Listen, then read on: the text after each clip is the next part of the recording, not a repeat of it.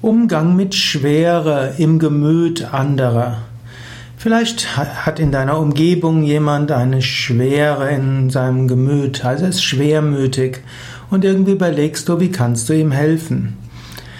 Zunächst gilt es zu verstehen, manche Menschen haben nun mal ein schwermütiges Temperament. Melancholie ist so eine der vier Temperamente, von denen die Griechen gesprochen haben.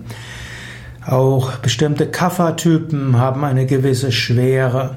Und manchmal sind diejenigen, die eine gewisse Schwermütigkeit haben, solche, die besonders tief und gründlich denken. Es kann also sogar ein Ausdruck eines besonderen Talentes sein. Dort gilt es, diese Menschen wertzuschätzen. Aber es kann auch sein, dass du denkst, jemand ist eigentlich etwa, oder du kennst ihn auch, dass er leicht ist und dass er irgendwie fröhlich ist und jetzt geht da irgendwo eine Schwere von ihm aus. Auch hier kannst du wieder überlegen, vielleicht hat er ein zyklotymes Temperament.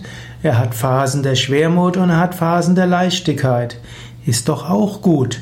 Der Mensch hat ein breites Emotionsspektrum und ein breites, äh, ja, auch Stimmungsspektrum. Auch das macht einen Menschen interessant.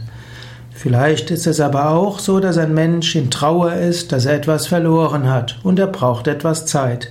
Vielleicht kannst du ihm oder ihr ja zuhören, vielleicht kannst du ihm oder ihr helfen, vielleicht kannst du ihm oder ihr Hilfe anbieten, menschliche Wärme geben. Das ist oft heilsam und hilfreich.